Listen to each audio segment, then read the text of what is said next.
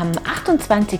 März ist mit dem Mediterranean Epic das erste Mountainbike-Etappenrennen 2021 der höchsten UCI-Kategorie zu Ende gegangen.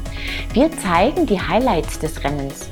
Zunächst aber seht ihr den Test eines windschnittigen BH RS1 Rennrads.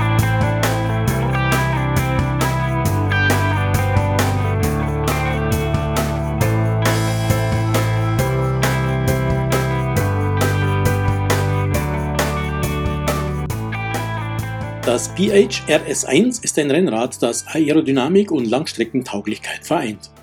Die Windschlüpfrigkeit des Flitzers schlägt sich auch in einem sehr eleganten Erscheinungsbild nieder. So sind die Rohre des Carbon-Monocoque-Rahmens im Camtail-Design gehalten, die Züge und Leitungen komplett im Inneren von Rahmen und Cockpit geführt. Die Lenkzentrale mit aerodynamischem Oberlenkerbereich ist in einem Stück geformt, die Schraube der Sattelstützenklemme sitzt unter einer Abdeckung im Oberrohr. BH bietet das RS1 in fünf Ausstattungsvarianten an. Mit dem RS1 4.5 haben wir das an zweithöchster Stelle der Palette platzierte Modell getestet. Die fließenden Formen des Rads gefallen, Steuerrohr und Tretlagerbereich sind voluminös, das Sitzrohr schmiegt sich im unteren Bereich um das Hinterrad. Details wie die versteckten Schnellspannerhebel, die Skala an der Sattelstütze oder die teilbaren Spacer unter dem Vorbau gefallen. Die erlauben es, die Lenkerhöhe ohne großen Aufwand in begrenzten Maße zu verändern, obwohl Kabel und die hintere Bremsleitung durch das Steuerrohr geführt sind. Die Sitzposition ist sportlich, aber langstreckentauglich. In der getesteten Größe M ist das Oberrohr horizontal gemessen 545 mm lang, der Reach liegt bei 380 mm. Der Vorbau ist 120 mm lang, der Lenker fällt mit 420 mm Breite eher schmal aus. Die Kettenstreben sind 415 mm lang, der Sitzwinkel liegt bei 73,5 Grad, der Lenkwinkel bei 72,5 Grad. Dank seines kompakten Hinterbaus und der Seitensteifigkeit lässt sich das RS1 blitzschnell beschleunigen und ist gut handzuhaben. Gleichzeitig liegt es bei hohem Tempo souverän auf dem Asphalt und vermittelt ein sicheres Fahrgefühl. Cockpit, Steuerrohr und Gabel sind steif, sodass das BH exakt um jede Kurve zirkelt. Die Lenker-Vorbaueinheit bietet den Händen in Oberlenkerposition eine große Auflagefläche und damit Komfort. Die Neigung des Lenkers ist bauartbedingt fest vorgegeben. Zum angenehmen Fahrverhalten, auch auf langen Strecken, trägt neben der Sitzposition das gute Dämpfungsverhalten des RS1 seinen Teil bei. Kleine Vibrationen, wie sie etwa durch sehr rauen Asphalt verursacht werden, mildert das Rad sehr gut ab.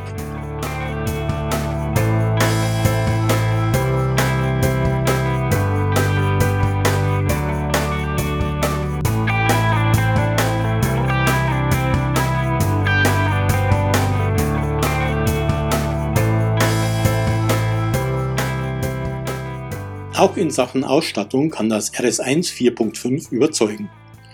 Die Shimano Ultegra Di2 schaltet schnell und exakt, die Ultegra Scheibenbremsen sind gut zu dosieren und garantieren sichere Bremsmanöver auch bei Nässe. Vorne ist eine 160er Scheibe montiert, am Hinterrad eine 140er. Mit der Vegas kommt die Kurbel von Rotor. Die Vision Laufräder sind mit 28 mm breiten Hutchinson Nitro 2 Reifen bestückt. Das Drehmoment der Sattelstützenklemmung muss man ausreizen, damit die Stütze nicht in den Rahmen rutscht. Auf der Aero Sattelstütze ist ein Prologo Nago Sattel montiert. Der ist sehr komfortabel, wer länger in Unterlenkerhaltung fährt, würde sich aber eine flachere Sattelnase wünschen. Das Avo Monocoque ACR Cockpit ist elegant und steif, erlaubt aber wenig Individualisierung. Gewogen haben wir das BH RS1 4.5 in Größe M samt Pedalen mit glatten 9,0 Kilo. 4.699,90 Euro kostet es. Dafür gibt es ein elegantes, windschnittiges Rad mit Klasse V-Eigenschaften und einer rundum gelungenen Ausstattung. Übrigens stehen fünf Farben zur Wahl und das RS1 kann im BH Unique Customize Programm individualisiert werden.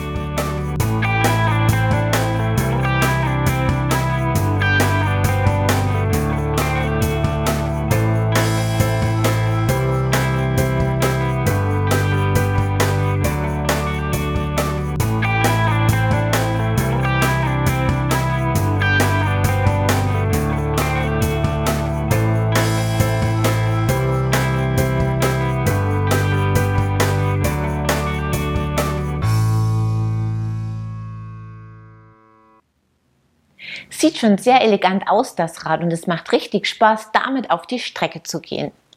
Willkommen zur 388. Episode von Bike TV, eurem Videopodcast rund ums Rad. Zunächst seht ihr einige News und dann nehmen wir euch mit zum Etappenrennen nach Spanien. Shimano feiert in diesem Jahr den 100. Geburtstag. Die Firma hat sich mit vielen Produkten einen Platz in der Geschichte der Fahrradtechnik gesichert. Eine eigene Website zeigt die Geschichte Shimanos. Außerdem kann auf ihr ein limitiertes Fotobuch gewonnen werden. Mit den Rallye hat Garmin eine neue Generation von Powermeter-Pedalsystemen vorgestellt. Sie sind als Einzel- oder Dual-Sensorsysteme erhältlich. Die Rennradausführungen gibt es für Shimano SPD SL und Look Keo Pedale, die Offroad-Pedale für Shimano SPD. SRAM bietet die GX Eagle jetzt auch mit EXX Funk Technologie an.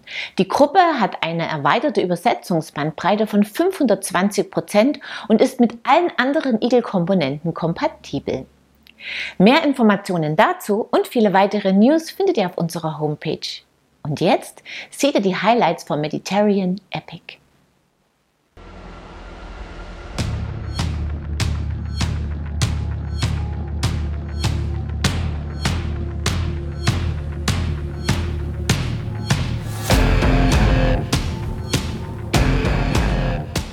Vier Tage Etappenrennen. Das Mediterranean Epic ist 2021 in die höchste UCI-Kategorie aufgerückt. Vom 25. bis 28. März bot das Rennen den Teilnehmerinnen und Teilnehmern beste Gelegenheit, ihre aktuelle Form zu testen und UCI-Punkte zu erringen. Das Rennen war sehr gut besetzt, Voraussagen über den Ausgang deswegen schwierig. Den Auftakt machte ein Zeitfahren über 16 Kilometer und 550 Höhenmeter. Hier zeigte sich einerseits, dass die Abstände in der Spitzengruppe bei den Herren nicht groß waren. Gleichzeitig mussten schon an diesem ersten Tag Favoriten ihre Hoffnungen auf einen Gesamtsieg aufgeben. So war Weltmeister Leonardo Paes nach einem Sturz in der Vorwoche noch nicht auf gewohntem Niveau. Die Etappe gewann Fabian Rabensteiner vor Martin Stoschek und Sascha Weber. Bei den Damen war der Sieg der Italienerin Chiara Tiocci Wenig überraschend, beeindruckend aber ihr Vorsprung von 30 Sekunden auf die zweitplatzierte Marathon-Weltmeisterin Ramona Forcini. Auf Platz 3 fuhr Janika Loll.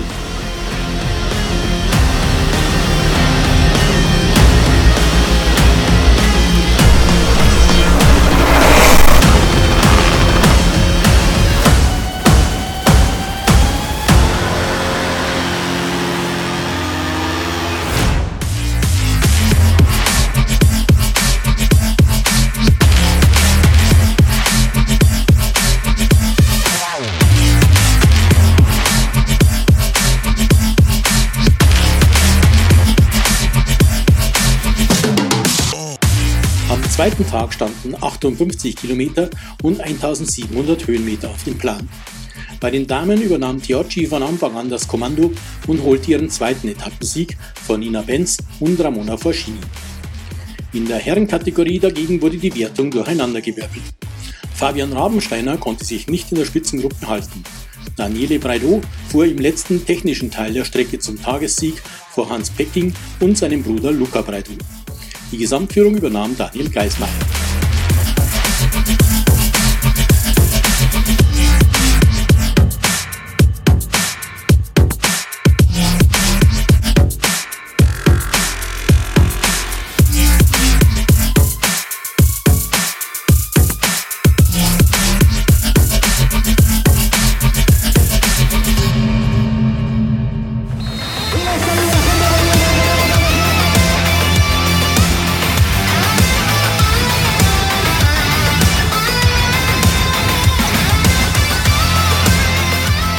Mit 93 Kilometern und 1650 Höhenmetern war die dritte Etappe die längste des Rennens.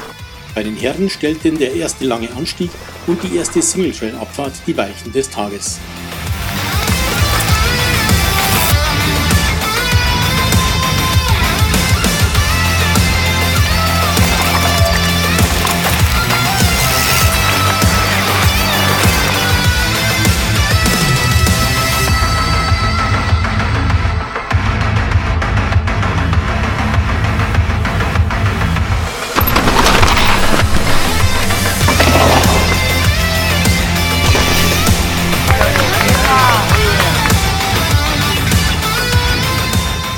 Führende Trio arbeitete auf den letzten flachen Kilometern zusammen.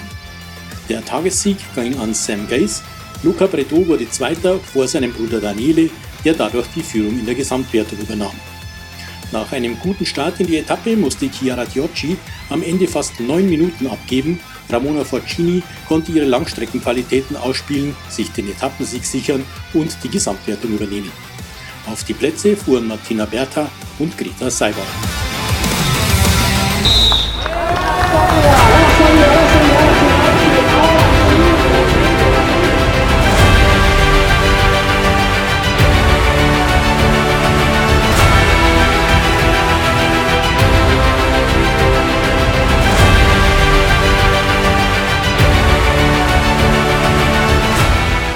Letzten Tag standen 48 Kilometer und 1000 Höhenmeter auf dem Plan. Jaroslav Kulavi gab ein hohes Tempo vor und gewann die Etappe. In der Gesamtwertung lag am Ende das italienische Brüderpaar vorne. Daniele Bredo auf Platz 1, Luca auf Platz 2, dahinter Daniel Geismeier. Bei den Damen kontrollierte Ramona Fascini das Rennen, gewann die Etappe und zum dritten Mal in Folge die Gesamtwertung des mediterranean Epic. Chiara Tiocini wurde zweite in der Gesamtwertung vor Martina Berta.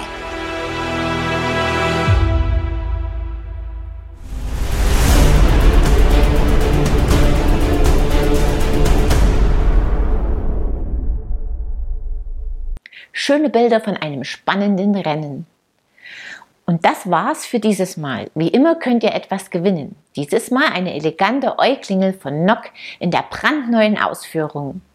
Wer sie sich an den Lenker schrauben will, muss mir einfach die folgende Frage richtig beantworten.